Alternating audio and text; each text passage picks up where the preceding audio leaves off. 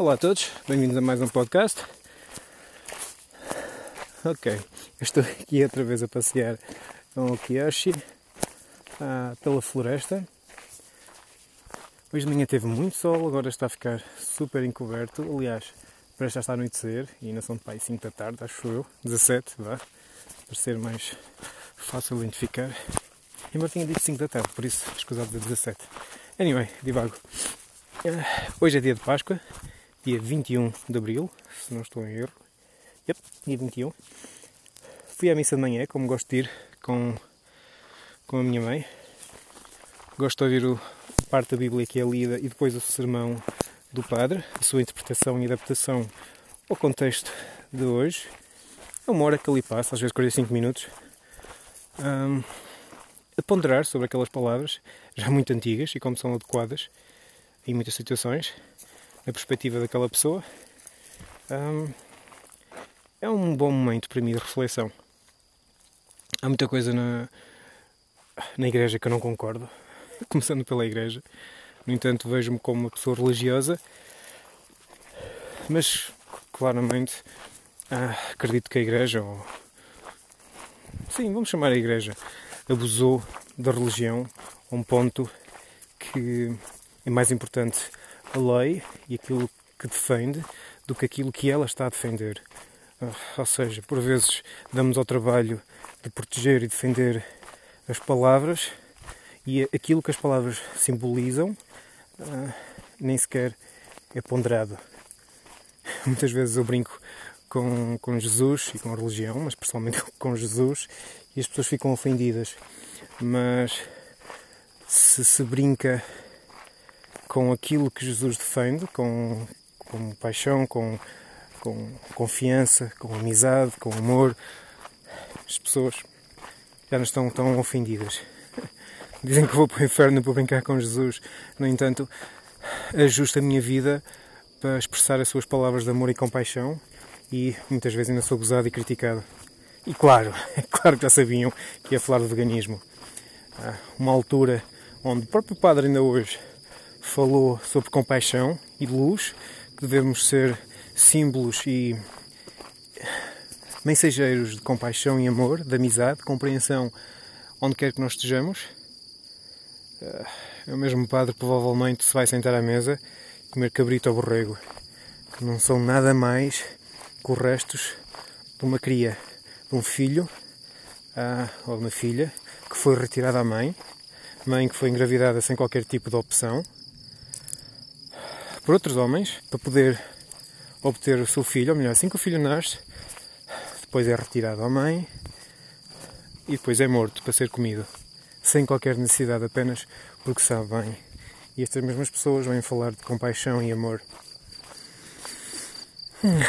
Mas eu não condeno as pessoas, nem acho que as pessoas estão erradas. Ou melhor, as pessoas estão erradas nesse aspecto. Completamente erradas num local onde não há necessidade, numa época onde não há necessidade alguma de consumir animais, continuar a promover esse consumo, esse sofrimento atroz que traz. E mesmo assim nem sequer se dão ao trabalho de questionar quando alguém informa sobre isso. Apenas porque é conveniente e saboroso, não vamos deixar de fazer uma coisa? Existiam muitos exemplos que poderíamos apontar. Aliás, há um exemplo.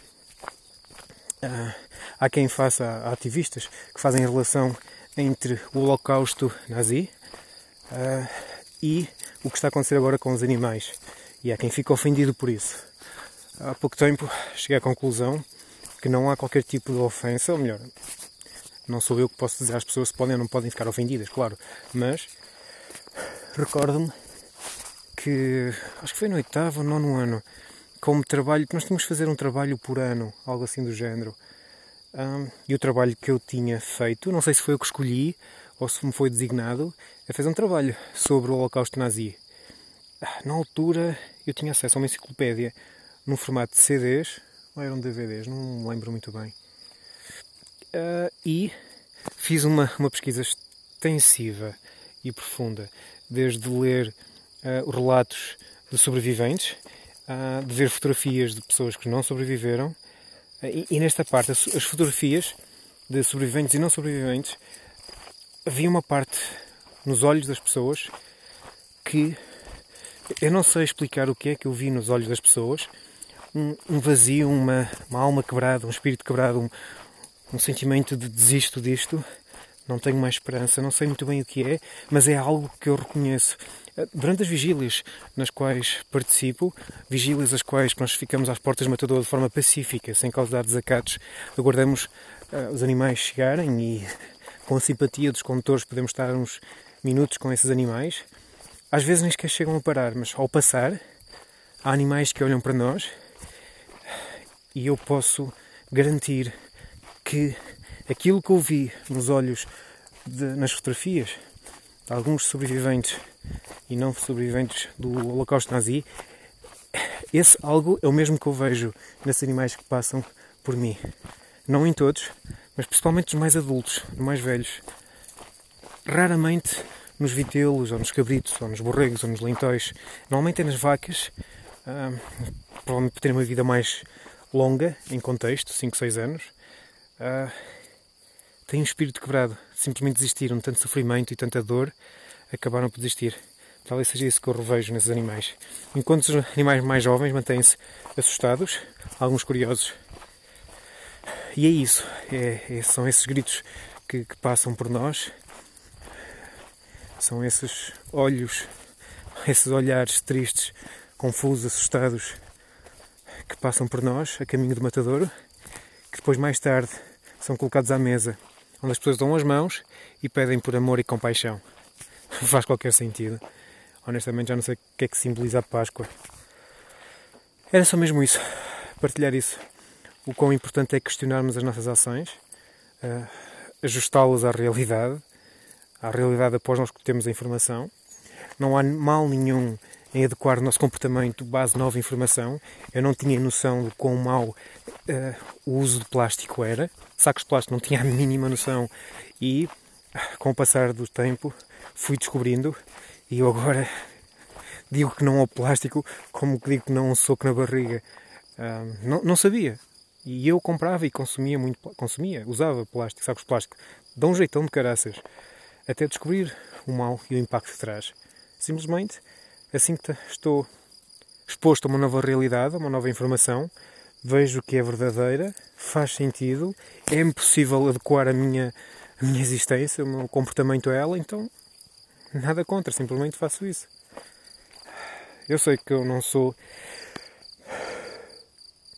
um modelo, há coisas que ainda tenho que melhorar muito, e não quer dizer que todas as pessoas façam isso, mas talvez se uma parte das pessoas começassem a ponderar um pouco e perceber que há alternativas ao enorme sofrimento que nós passamos, que nós passamos não, que nós subjugamos, que nós infligimos estas pobres pobre criaturas, são mesmo pobres criaturas, são as criaturas mais dóceis do, planetas, do, do planeta. Porcos, borregos, cabras, borregos, já disse borregos, vitelos, vacas, são animais dóceis. E se tiverem a oportunidade de chegar ao pé de um, e se ele for manso, claro, se já não estiver tão agressivo devido àquilo que lhes fizemos, eles encostam-se, podem fazer festas, podem fazer cócegas baixo do pescoço. Eh, acho que baixo do pescoço de um borrego ou de um vitelo só deve estar uma mão a fazer cócegas, mais nada, não uma faca. Sentirem o seu coração bater, senti-lo respirar, irão perceber o quão errado está aquilo que nós fazemos. Por agora é só mesmo isso. Uma boa Páscoa para todos.